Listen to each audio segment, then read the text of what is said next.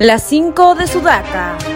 El Consejo Metropolitano acordó ayer declarar intangible el centro histórico de Lima, dentro del cual se ubican el Palacio de Gobierno, las plazas de armas San Martín Bolívar y 2 de Mayo y los locales del Congreso y del municipio metropolitano. La medida pondrá fin a las continuas movilizaciones de protesta en la zona intangible.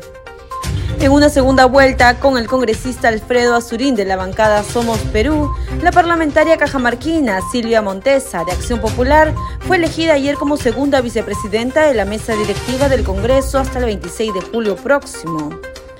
La congresista Susel Paredes, integrante de la bancada Integridad y Desarrollo, arriesgó una hipótesis sobre la estabilidad laboral de la presidenta Dina Boluarte. Según Paredes, como hay muertos por proyectil de arma de fuego en distintas regiones del país, si la presidenta deja el cargo, va presa. No se va a arriesgar y no va a renunciar, expresó con aparente seguridad. Diego Bazán, parlamentario de Avanza País, es un convencido de la necesidad de negociar casi todo con la finalidad de conseguir el adelanto de las elecciones para la fecha más próxima.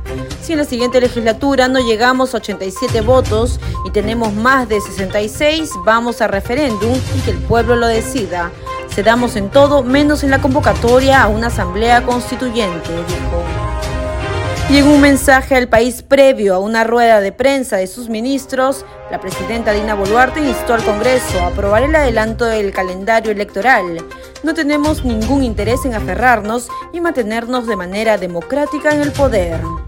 ¿Y tú qué opinas de estas cinco noticias? Escríbenos su comentario y visita nuestra web en el enlace de nuestro perfil www.sudaca.p.